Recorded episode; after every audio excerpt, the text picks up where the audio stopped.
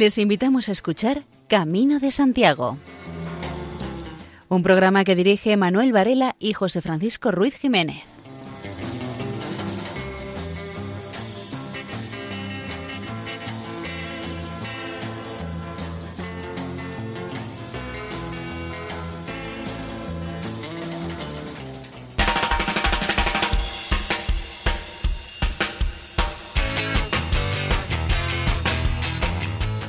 Sí, aquí comienza este programa dedicado a la divulgación de temas jacobeos, la devoción al apóstol Santiago y la peregrinación a su tumba en Compostela. Muy buenas, les saluda Manuel Antonio.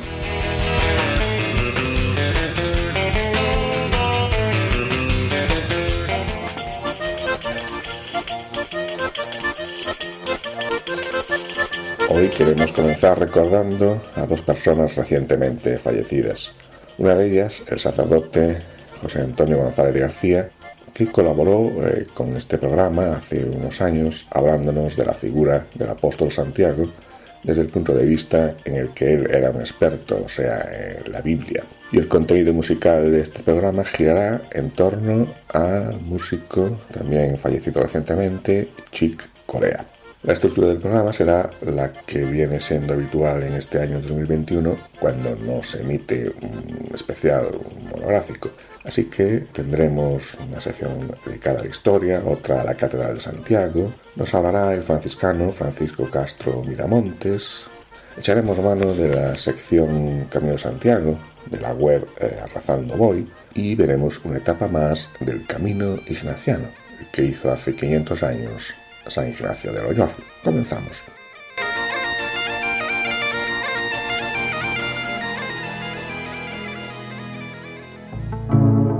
¿Existe el sexto sentido del peregrino? ¿Es aquel que va más allá de la atención y coordinación de los otros cinco? ¿Está pendiente de su capacidad de afrontar el camino? ¿Es coordinación de dentro hacia afuera y de fuera hacia adentro? Todos los peregrinos tienen un sexto sentido, que aparece al empezar el camino, que nos llevará hasta el final. Este es capaz de coordinar los otros cinco para poder disfrutar del camino sin perdernos. Nada de lo que nos puede ofrecer este. Lo mismo para el cuerpo que de nuestro espíritu, siendo este el más importante, puesto que podemos sacar muchas enseñanzas de él. Debemos de tener la capacidad suficiente para afrontar los retos que el camino nos va a poner a prueba con todos los sentidos. Estaremos pendientes de afrontar las etapas que cada día son un reto, que se nos presenta desde que amanece el día hasta que éste acaba y da paso a la noche reparadora, donde debemos descansar para reponer fuerzas para afrontar al día siguiente otra bella etapa. El peregrino aprovecha las horas del día para caminar y observar todo lo que sucede a su alrededor. Aprovecha para aprender y hacer cosas que no ha podido hacer antes, y otras le van a servir para recordar algunas que se han quedado en el fondo del morral, que ahora revive con el paso de los días. Poco importa lo que hagamos en nuestras vidas, en el camino todos somos iguales. Solo nos diferencia la fuerza que tenga cada uno para poder afrontar las etapas. Nuestras mochilas van llenas de muchos deseos, para nosotros y para los demás, Nuestras fuerzas están intactas. Estamos deseando empezar a andar para comenzar esa bella aventura que es el camino. Debemos de tener todos los sentidos abiertos para poder recibir todas las ventajas que el camino nos da. En él vamos a tener la oportunidad de compartir experiencias con otras personas que como nosotros han decidido seguir la estela de las estrellas que a tanta gente ha seducido con el paso de los años afrontaremos con verdadero espíritu de sacrificio y sobre todo para poder ayudar a los demás a que disfruten de este camino como nosotros hemos disfrutado. Por muchas veces que hayamos hecho este, siempre encontraremos nuevas cosas y nuevas esperanzas para conocer. Ya por ver el tesoro arquitectónico que nos vamos a encontrar, merece la pena coger la mochila, el bastón, el sombrero y paso a paso llegaremos hasta el final. Pero no solo eso es importante, lo más importante es encontrar esa paz interior que todos vamos buscando. El encontrarnos con nosotros mismos, el ver la belleza de esta obra de Dios que ha dejado para nuestro disfrute. Todos debemos de cuidarla, que durante el paso de los siglos han dejado. Cuidémosla, para que se sepa que hemos pasado por él, que lo hemos dejado mejor que lo que hemos encontrado.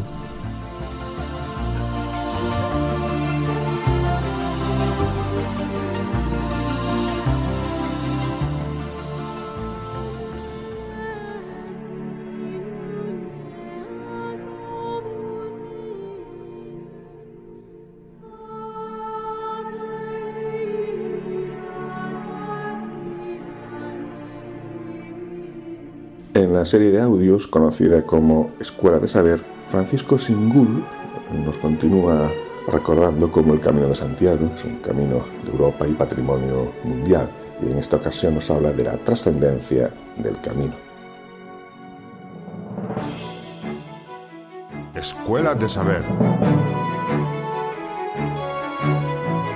Camino de Santiago, por Francisco Singul.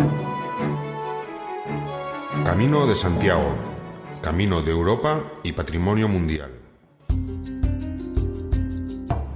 En los caminos de Santiago de Europa se asiste durante siglos a un fenómeno cultural en el que intervienen la piedad cristiana, la fe en la mediación del apóstol, el ejercicio de la hospitalidad y el auge económico y cultural de una sociedad que gozará de un auténtico renacimiento de la cultura y el conocimiento. Esta creatividad es fruto del intercambio de noticias, ideas, formas y saberes que circulaban por los itinerarios de peregrinación. La huella del siglo XII continuó viva en el espíritu del camino jacobeo durante la Baja Edad Media. Sufrió una crisis de valores durante el Renacimiento, sobre todo con la Reforma Protestante, y se reactivó durante los siglos del antiguo régimen, en especial en el seno de la cultura barroca. Tras una nueva crisis en el siglo XIX y parte del XX, en la actualidad, ya entrados en el tercer milenio y tras unos años de incertidumbre, coincidiendo con las dos guerras mundiales del siglo XX y la separación del mundo en dos bloques, que termina en 1989 con la desaparición de la Unión Soviética, los caminos de Santiago viven una nueva época de esplendor, con miles de peregrinos cada año circulando hacia su meta. Pensamiento, cultura y peregrinación son, por tanto, términos indisociables, ligados a la experiencia del Camino de Santiago, fruto de la historia y la cultura compartidas por todos los pueblos de Europa.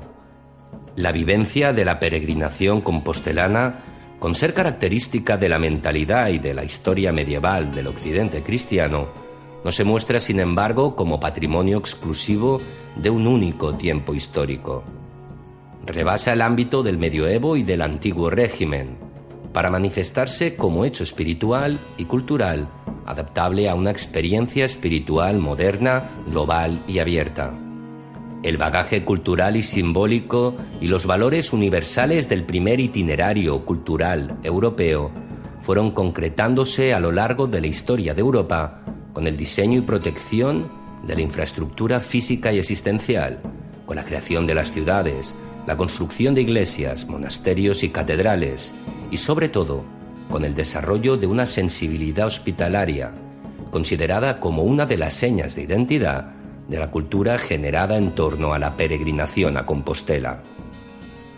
De capital importancia es el papel organizador e intelectual de los monjes de Cluny en los siglos XI y XII. En esta época los viejos monasterios hispanos son restaurados por nuevas comunidades benedictinas, que fundan otros cenobios, ocupan granjas, roturan nuevas tierras y dan trabajo a una gran masa de campesinos vasallos.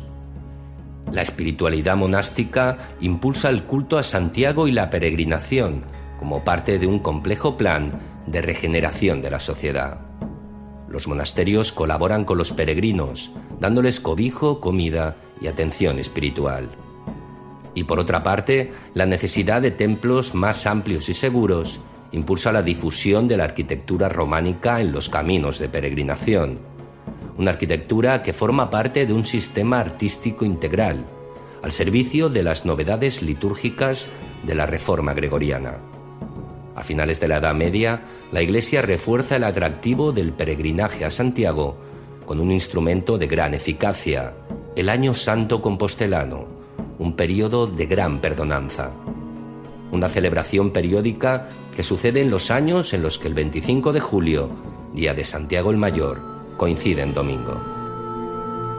Acabamos de escuchar a Francisco Singul, que tantas exposiciones sobre la temática jacobea ha comisariado, que acaba de publicar hace unos meses una completísima historia del Camino de Santiago con el título Camino que vence al tiempo, la peregrinación a Compostela.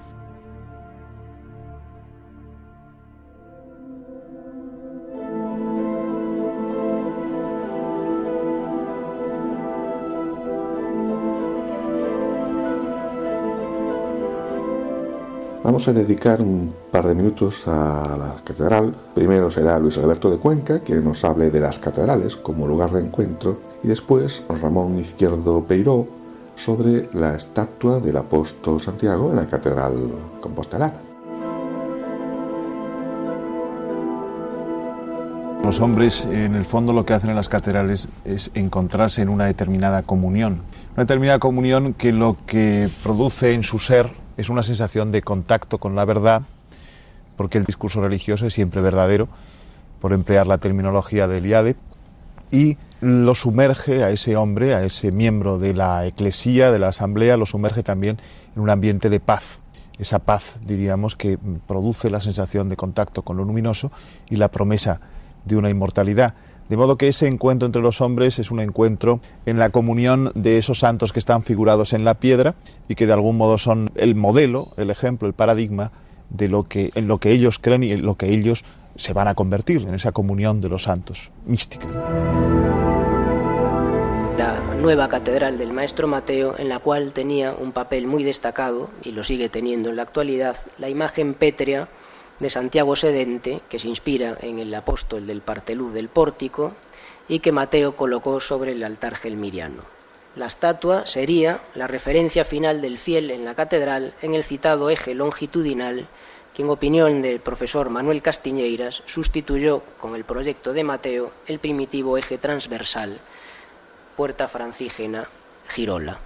Desde un principio esta imagen fue objeto de atención por parte del Cabildo y de los peregrinos a Santiago, que asociaron a lo largo del tiempo ritos diversos en relación con la pieza. Como habíamos anunciado al principio del programa, el protagonismo musical de hoy corre a cargo de Chick Corea, que entre las muchas versiones musicales que hizo está la de un tema de los Beatles, Eleanor Rigby.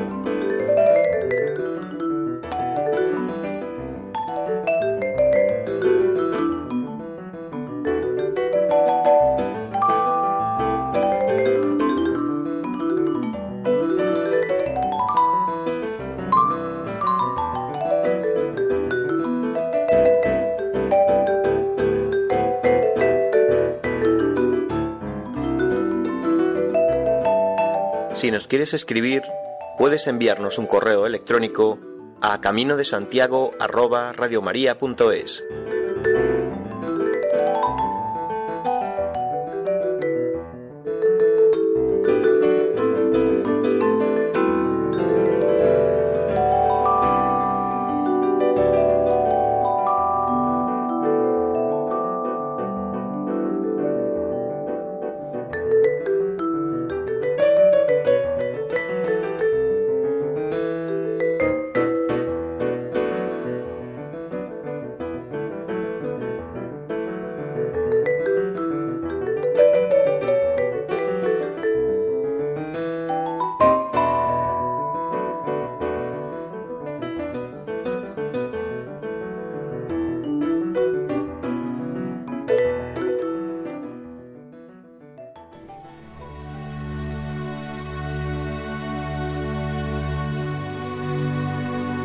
años practicando la acogida a peregrinos en Santiago de Compostela, el franciscano Francisco Castro Miramontes está ahora en Ocebreiro, también dedicado, aparte de la labor pastoral, ocupándose de varias parroquias, de la acogida a peregrinos. Desde hace unos meses, eh, Francisco Castro Miramontes también da a conocer una serie de audios bajo el título Escuela de Espiritualidad en Camino, y hoy escuchamos una meditación sobre el tema del agradecimiento. Paz y bien. Abrimos simbólicamente la ventana de nuestra vida hacia un horizonte de esperanza. Buena parte de nuestra vida discurre entre cuatro paredes, bajo un techo, y en cierto modo afortunados los que podemos decir eso, porque hay muchas personas en el mundo que no pueden disponer de un espacio digno para vivir, para residenciar su descanso, su privacidad. El simbolismo de la ventana nos sirve también para la vida espiritual. A veces vivimos demasiado encerrados en nuestros miedos, complejos, prejuicios o simplemente en nuestros pensamientos, a veces pensamientos además con una gran carga viral negativa, que nos hacen daño, porque el pensamiento en cierto modo se somatiza, pasa a nuestro estado de ánimo y acaba afectando también a nuestra salud y a nuestras relaciones con los demás. En cierto modo es como si todo, así es, estuviese, está conectado entre sí. Formamos parte de un todo, como si fuéramos pequeñas teselas, pequeñas piedrecitas, que componemos el gran mosaico de la vida. Cada uno en su sitio, con humildad, pero al mismo tiempo también sabiendo que la obra magna surge de esa composición, de esa suma de teselas, de piedrecitas, que finalmente conforman la hermosura del mosaico. La vida es como un mosaico Tú también formas parte de ese mosaico. Hoy me viene al pensamiento una palabra, una expresión que quizás esté en cierto modo en desuso. La palabra gracias, la actitud de agradecimiento ante la vida. Aprender a agradecer es una forma en cierto modo positiva de situarse ante la vida. Es en cierto modo como una inyección de vitalismo y de optimismo. Quien vive agradecidamente siempre encuentra motivos para la esperanza, motivos para dar gracias. Es cierto que la vida con frecuencia también se nos ofrece en su cara más dura, más desagradable. Las adversidades, las negatividades, las dificultades, los obstáculos, el sufrimiento, la tristeza. Y es cierto que cuando estamos inmersos en alguna de estas situaciones nos cuesta realmente mantener el tono vital. Nos sentimos decepcionados, frustrados, desesperanzados. Es parte de la vida, es parte del mosaico de la vida pero también en cada situación, por adversa que sea, se encuentra también la posibilidad de crecimiento, de maduración. Se aprende mucho de las situaciones adversas. Conozco personas que en medio de situaciones duras, que diríamos incluso desgraciadas, sin embargo han sido capaces de hacer una metamorfosis interior y aprovechar lo que podía ser entendido como un pozo sin fondo para que se convierta en una especie de plataforma de lanzamiento. Personas que ante una falta de un ser querido muy amado, sin embargo han sido capaces de recuperar la memoria del agradecimiento de todo el tiempo vivido junto a esa persona. Personas que ante la inminencia de una enfermedad grave y limitativa sin embargo han decidido que quieren vivir con toda intensidad y que las limitaciones a veces se convierten interiormente a nivel espiritual en una especie de propulsión que nos ayuda a ir más allá de las apariencias, más allá de la superficie de las cosas, de la vida misma. Por eso hoy te invito a que hagas un ejercicio de meditación que lo lleves también a la oración. Piensa cuántos motivos y cuáles tienes para dar gracias. Desde las cosas más sencillas, lo cotidiano, lo del día a día, hasta acontecimientos, situaciones que han sido auténticamente providenciales en tu vida. Tómate tu tiempo. Incluso si quieres, haz el ejercicio de tomar un papel y un boli para escribir una lista de aquellas cosas, situaciones, personas por las que das gracias en tu vida. La actitud de agradecimiento es, en cierto modo, una predisposición para vivir más intensamente y me atrevería a decir más felizmente. La persona agradecida practica continuamente el verbo agradecer con la palabra. Qué hermoso es poder decir a lo largo de un día, de un estado de vigilia, varias veces gracias, gracias, gracias. Qué profunda revolución la de levantarse por la mañana y lo primero dar gracias por el don de la vida, por la respiración, por el vaso de agua que tienes en la mesilla de noche, por haber podido descansar, dormir plácidamente, por abrir la ventana y contemplar el amanecer de un nuevo día. Qué hermoso poder dar gracias por los amigos y amigas, por aquellas personas que providencialmente están en nuestra vida, unas de manera continuada y otras puntualmente, incluso no sabemos sus nombres, pero seguro que hay personas que en un momento dado te prestaron un servicio tal que a día de hoy puedes estar agradecida, agradecido. Son como ángeles de la guarda que ahí están. Necesitamos el vínculo fuerte del amor. Los afectos tocan mucho la parte íntima de nuestra vida, pero no debemos de quedarnos en un mero sentimentalismo. La actitud de aquellas personas que en un momento dado nos ayudan o que lo hacen habitualmente ha de ser también para nosotros un ejemplo y tener un efecto contagio. Hagamos también lo mismo que nuestra mayor gratitud a la vida, a Dios, al mundo, sea precisamente ofrecer nuestro servicio, poner nuestras cualidades al servicio del bien del prójimo, del bien común. Qué mayor forma de agradecer lo recibido. Y es que en realidad es dando, compartiendo como realmente la vida adquiere sentido. Insisto, como tarea para esta semana, Piensa quiénes y cuáles situaciones o circunstancias o momentos han de ser para ti un motivo de gratitud. Llama la atención que la celebración de la Eucaristía es, antes que nada, precisamente una acción de gracias. De hecho, el término Eucaristía, en griego, significa precisamente eso, acción de gracias, haris. La gracia entendida también como un don maravilloso que viene de lo divino, que nos diviniza en la medida en que hacemos que esa misma gracia que se deposita en nosotros no quede en barbecho, no quede baldía, sino que se convierta en un estímulo para dedicarnos a hacer el bien a los demás. Es pues tiempo de gratitud.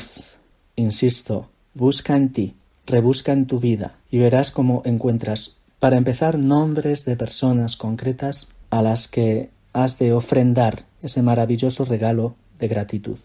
Y te digo más, una vez que compruebes que hay en tu vida personas como ángeles de la guarda y también situaciones, actitudes o simplemente cosas, objetos que implican agradecimiento por tu parte, manifiesta esa gratitud a través de la palabra, es muy fácil, algo tan sencillo como gracias, graciñas, obrigado, grazie, thank you, merci, sino que sobre todo expresa esa gratitud a través de tu comportamiento, de tu compromiso, de tu actitud existencial.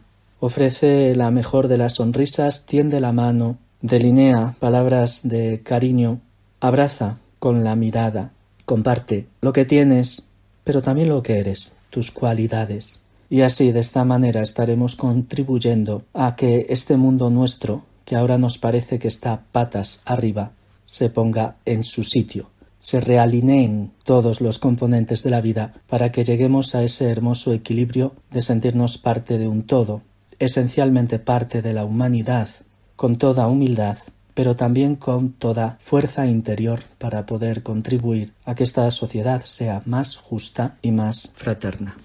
Concluyo este pensamiento, esta reflexión en esta escuela de espiritualidad como invitación precisamente a practicar los valores más profundamente espirituales y humanos con un pensamiento y oración que es conocido como la oración franciscana por la paz, de autor anónimo, aunque se atribuye a San Francisco, pero que en todo caso está claro que expresa muy bien el pensamiento del santo de la paz y del amor.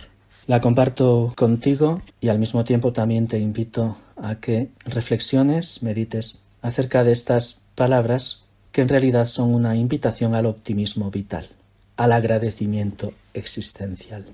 Señor, haz de mí un instrumento de tu paz, que donde haya odio ponga yo amor, que allí donde haya ofensa ponga el perdón, que allí donde haya discordia ponga unión, allí donde haya error ponga la verdad, allí donde haya duda ponga la fe, allí donde haya desesperación ponga esperanza, allí donde haya tinieblas, que yo ponga la luz, allí donde haya tristeza, que ponga alegría.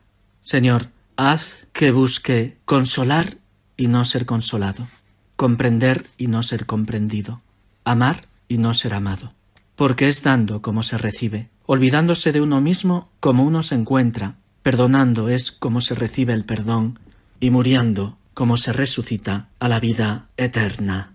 Ánimo, una de las muchas colaboraciones que el músico Chick Corea hizo con otros artistas es la hecha con Bobby McFerrin en un homenaje a España. Y por eso el tema que vamos a escuchar ahora se titula Spain.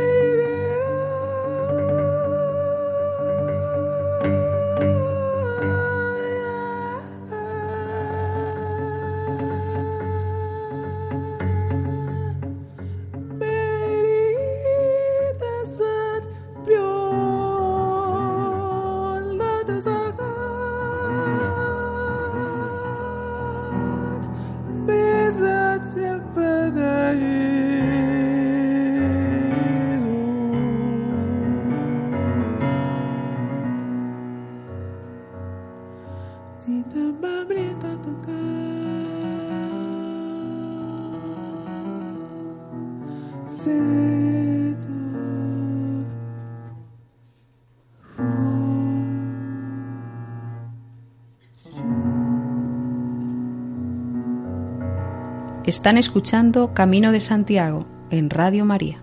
Iniciamos ahora un tiempo dedicado al equipaje del peregrino, en concreto a la mochila, y comenzamos recuperando brevemente un consejo sobre la mochila que nos daba hace tiempo Manuel Ventosinos.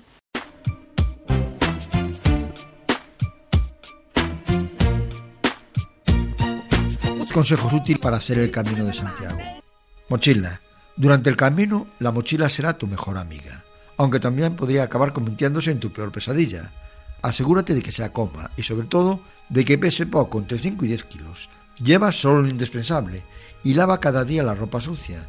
Piensa que caminar con una mola en la espalda no le sienta bien ni a tu humor ni a tu cuerpo.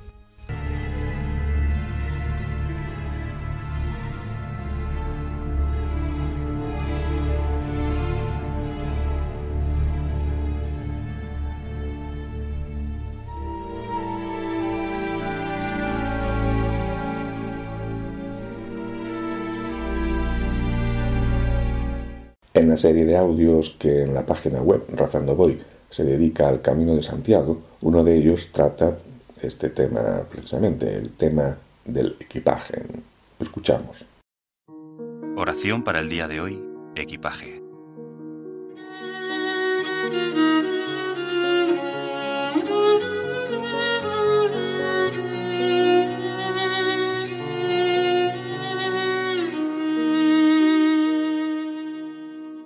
Día más de marcha, con la mochila a hombros. Tal vez ahora mismo estoy caminando y la llevo en mi espalda, o he terminado la jornada y reposa vencida en el suelo de un albergue. Lo cierto es que en estos días uno lleva todo el equipaje a cuestas. Hoy, Señor, te pido que me ayudes a hacerme consciente de lo importante en mi vida. Tengo que dejar el equipaje habitual, mis ideas preconcebidas, lo que doy por sentado, y comenzar un camino distinto. Enséñame, Señor, a dejar atrás lo innecesario para abrirme a lo nuevo. El silencio inunda ahora nuestro espacio. Y hay momentos que me canso de esperar. Tu palabra, tu presencia, un te quiero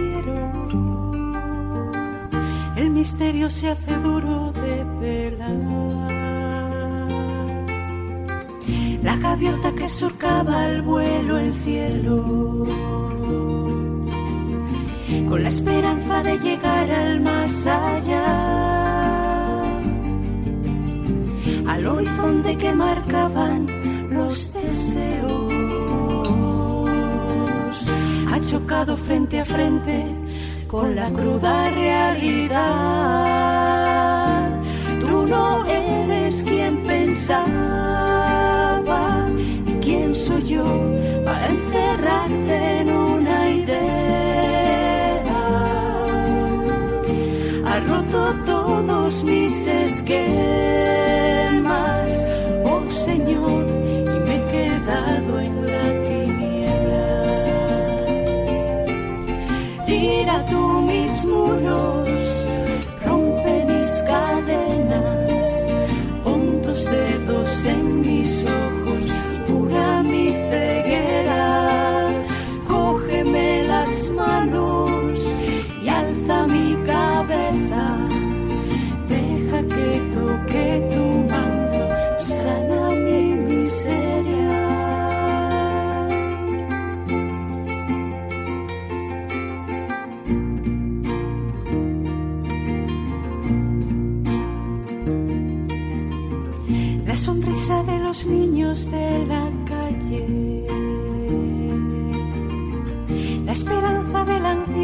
despertar un día más, la grandeza de los mares y un detalle donde antes te encontraba ya no estás. Sé que no eres el culpable ni es bastante cobijarme hasta que amaine el temporal. Duda no la cura un instante. Pero sabes que sin ti no sé volar. Tú no eres quien pensaba y quién soy yo para encerrarte en una idea. Ha roto todos mis esquemas,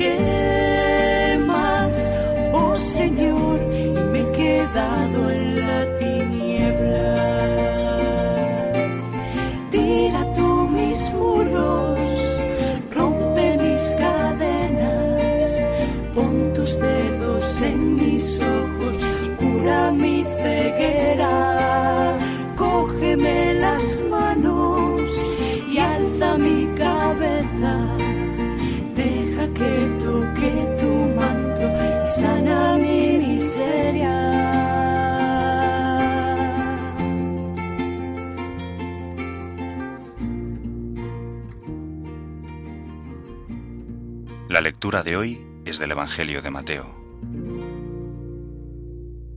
Jesús dijo a sus discípulos, No os angustiéis pensando, ¿qué comeremos? ¿Qué beberemos?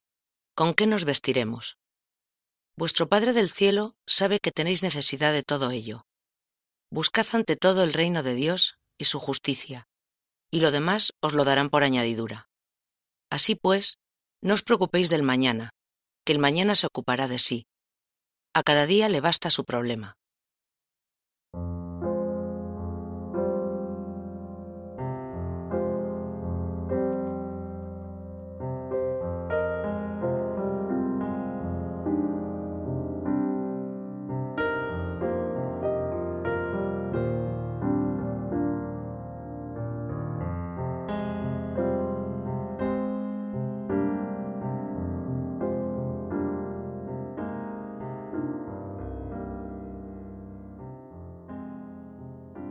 Es curioso cuántas cosas resultan prescindibles.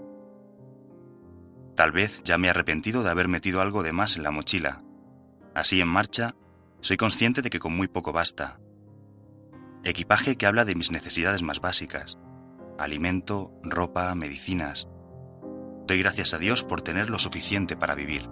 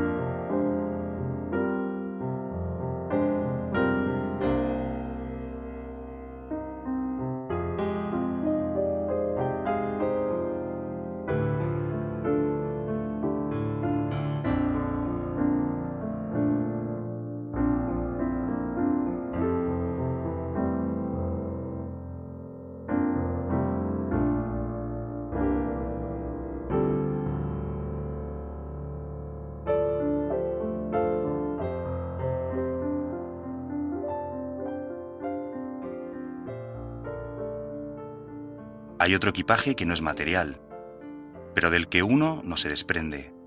Son los nombres, las personas que me importan, mis seres queridos. Tal vez me acompañan estos días o están en el hogar, acordándose de mí en la distancia. Pido a Dios ahora por esos nombres de mi vida.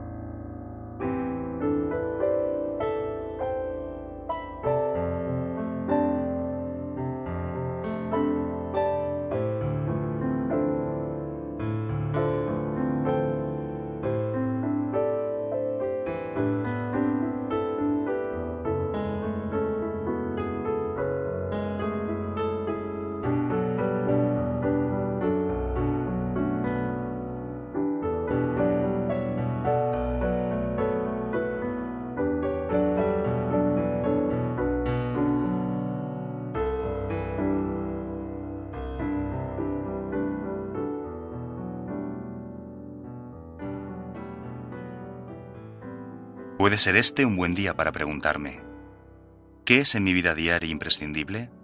¿A qué no querría renunciar por nada? ¿Cuál es mi equipaje de cada día? Y por contraste, ¿hay tal vez cosas superfluas que ahora en el camino me doy cuenta de que no son tan importantes?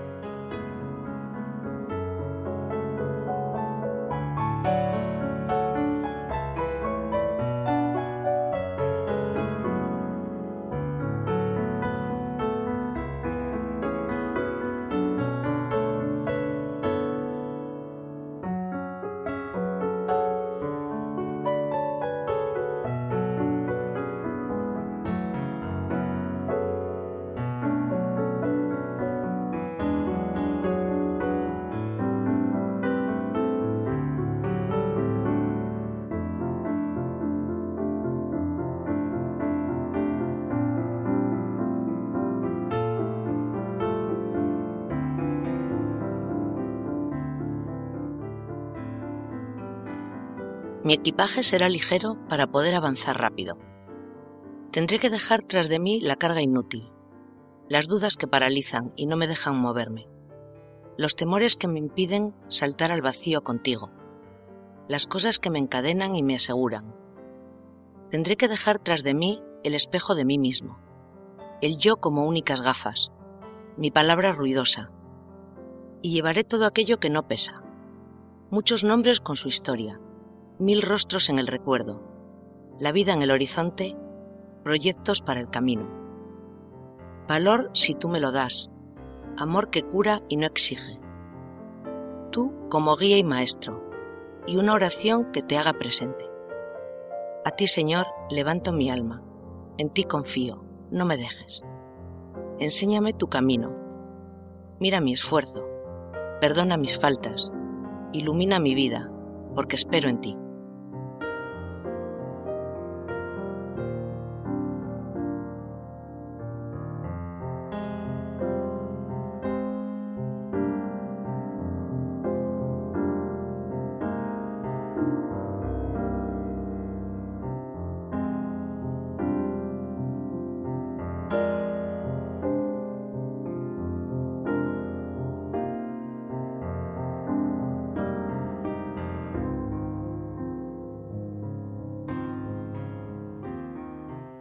Señor, toma todo lo que soy y lo que tengo. Todo es tuyo.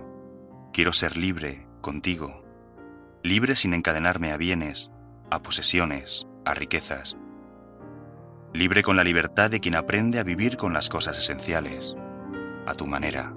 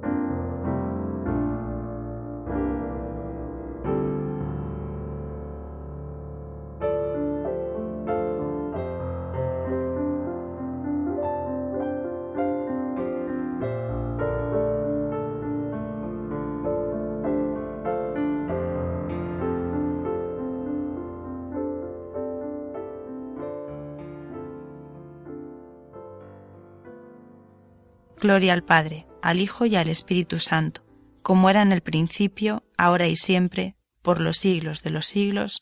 Amén. Seguimos con el tema de la mochila. Primero escucharemos a Javier León, que escribió su libro sobre la experiencia de peregrinación a Compostela, libro titulado Practica los caminos. Y a continuación escucharemos una reflexión general también sobre el tema de la mochila. La gente al principio, cuando empezó a conocerme en el camino, me llamaban el turista, ¿no? porque iba con una mochila muy pequeñita donde llevaba un ordenador portátil para trabajar por las tardes y una muda y poco más, era lo único que llevaba. Entonces estaban todos un poco mosqueados, ¿no? bueno, iban todos con las mochilonas grandes, con no sé cuántos pares de zapatos, y yo no llevaba ni siquiera una cantimplora con agua, ¿no? Yo iba bebiendo de las fuentes, o compraba una botella de agua si veía que no había fuentes y bueno, al principio creaba curiosidad, sobre todo cuando por las tardes la gente se dedicaba a dormir y yo me dedicaba a escribir, ¿no? Estaba trabajando en, un libro y estaba trabajando en, en, la editorial, que es donde trabajo, y, y, bueno, me veían con el portátil, un portátil de finitos ahí trabajando toda, la tarde y decía, bueno, ese tío está aquí vacaciones, ¿no? O no se sabe muy bien qué hace, ¿no? Pero bueno, aprovechaba las mañanas para, para caminar y luego las tardes pues tenía que seguir trabajando cada vez me daba la sensación de que me sobraba más el equipaje, ¿no? Eh, daban ganas de ir casi desnudo por el camino. Muchas veces llenamos nuestra vida de equipaje, ¿no? Llenamos nuestra vida de cosas y al llenar nuestras vidas de cosas nos olvidamos de las experiencias, ¿no? Yo me dado cuenta de que la gente que llevaba mucha mochila, una mochila muy cargada, sufría mucho. Eh, tenía los, ampollas en los pies, tenía dolores musculares, eh, retrasaba mucho la marcha, eh, no tenía tiempo solo para pensar en el dolor, ¿no? Estaban todo el rato enfocando su atención en el dolor y en el sufrimiento, ¿no? En cambio, la gente que iba más ligera de equipaje, que iba con una actitud más alegre, más desapegada sobre las cosas, tenía más tiempo para disfrutar del camino, ¿no? de, la, de la experiencia del camino. Y entonces eso me hacía reflexionar sobre eso, ¿no? sobre la, la paradoja de la vida, ¿no? que muchas veces llenamos nuestra mochila de cosas, de, muchas cargas que a veces no podemos soportar y, y, eso hace que centremos nuestra atención en el sufrimiento diario y constante. ¿no? A Silvia del Valle Márquez le impactó mucho una frase escuchada en una homilía. El sacerdote dijo que hay que ir por la vida con la mochila ligera para entrar por la puerta angosta del reino de los cielos. La frase le impactó mucho porque es precisamente lo contrario a lo que propone la sociedad actual. Hoy en día nos toca a los católicos ir contracorriente y atreverse a vivir conforme a los valores evangélicos. Primero, abre tu mochila, descubre de qué está llena. Nunca es tarde para hacer un alto en el camino y darnos tiempo para reflexionar sobre qué llevamos como carga. A veces son apegos, aferramientos, rencores, adicciones, distracciones, y sentimientos negativos que llenan por completo la mochila y nos impiden avanzar porque nos dificultan lo que verdaderamente necesitamos en nuestro caminar cotidiano. Debemos hacernos tiempo para revisar, de forma personal y familiar, de qué está llena nuestra mochila. Segundo, pesa tu mochila. Detecta qué es lo importante. Ahora se trata de ver qué tanto peso tiene cada una de las cosas que vamos cargando. Lo que ayuda a avanzar es ligero, lo que paraliza es lo más pesado, y ni hablar de lo que te hace retroceder o te desvía. Para esto podemos hacer una lista y dividirla en dos, y poner de un lado lo positivo y del otro lo negativo. Tercero, depura tu mochila. Saca lo que está de más. Ahora es tiempo de ser valientes y desechar lo que nos sobra, eso que no nos deja avanzar. Quizá duela, quizá nos dé flojera, también puede ser que nos cueste trabajo porque estamos muy acostumbrados a lo que cargamos, pero es necesario dar el primer paso de una vez y para siempre. Y después hay que ser constantes en mantener la mochila ligera porque en ocasiones poco a poco vamos cargando nuestra mochila sin darnos cuenta. Cuarto, organiza tu mochila, que te ayude a avanzar. Ahora se trata de darle a cada cosa su lugar y prioridad. Lo importante debe ir primero. La familia, los valores, la vida espiritual, las devociones son cosas prioritarias que no pueden faltar en nuestra mochila y que deben estar presentes en la vida familiar. Para todo lo demás debemos hacer un análisis para ver si nos ayuda o nos detiene. Y quinto, carga tu mochila y sigue caminando. La ruta es el camino angosto. Ahora sí, ya estamos listos para retomar el paso en el camino de la vida. Se trata de redoblar el paso para avanzar más rápido y con paso firme por el camino angosto. La santidad es la meta y debemos hacer todo lo que está en nuestras manos para alcanzarla. Están ustedes en la sintonía de Radio María.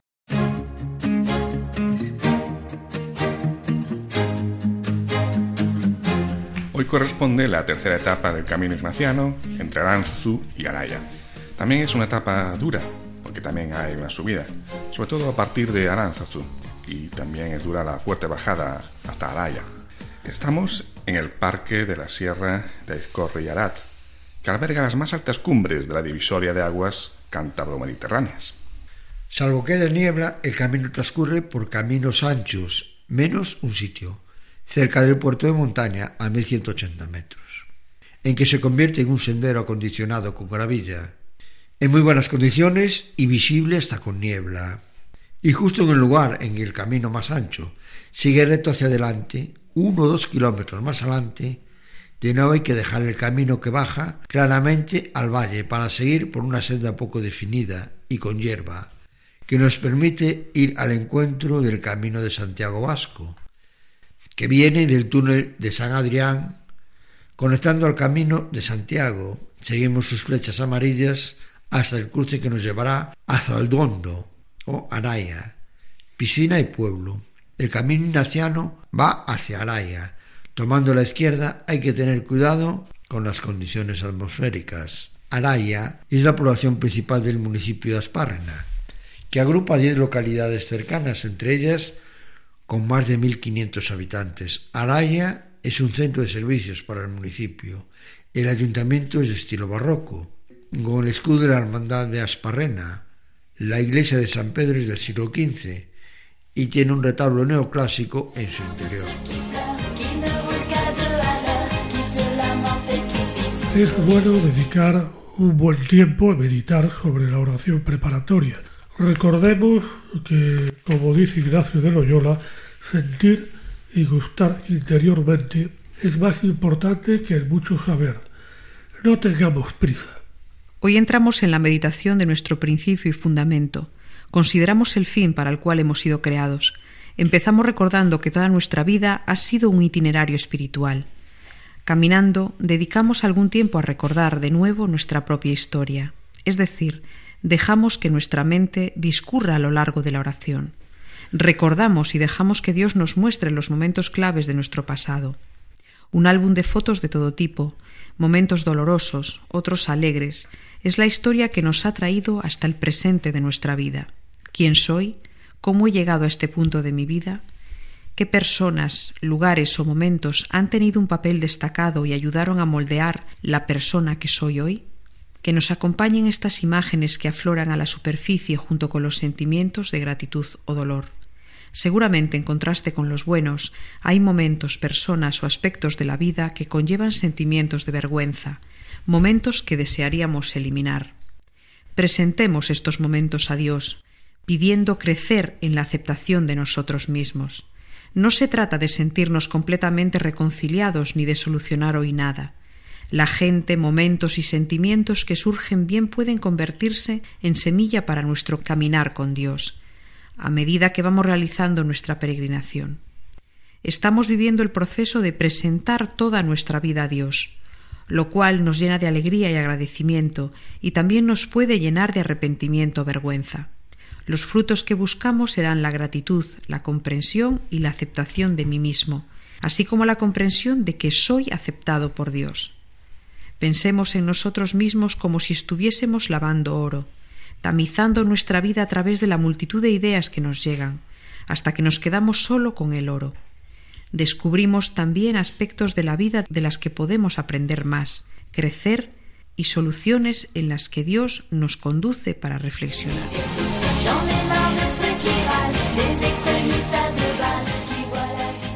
Otra colaboración de Chick Corea fue con el guitarrista Paco de Lucía.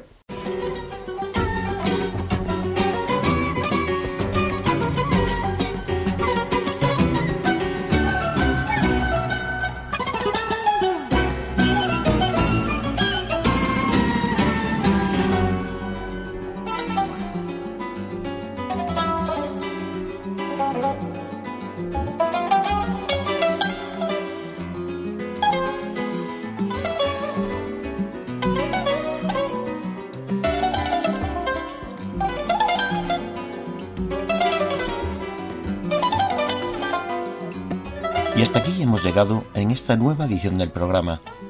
Esperamos que estén todos ustedes bien, que mantengan la salud y que la larga espera que estamos padeciendo para recuperar la tan ansiada normalidad por fin llegue a su fin. Y a través de la vacunación podamos volver a llenar las calles, los parques y claro está, el camino de Santiago. Porque el camino de Santiago es el camino de la vida y en ocasiones existen dificultades graves y duraderas como es esta pandemia que nos asola. Vaya por delante nuestra oración para que todo este confinamiento llegue a su fin y que dentro de poco podamos volver a vernos, juntarnos y abrazarnos. Mucho ánimo y buen camino.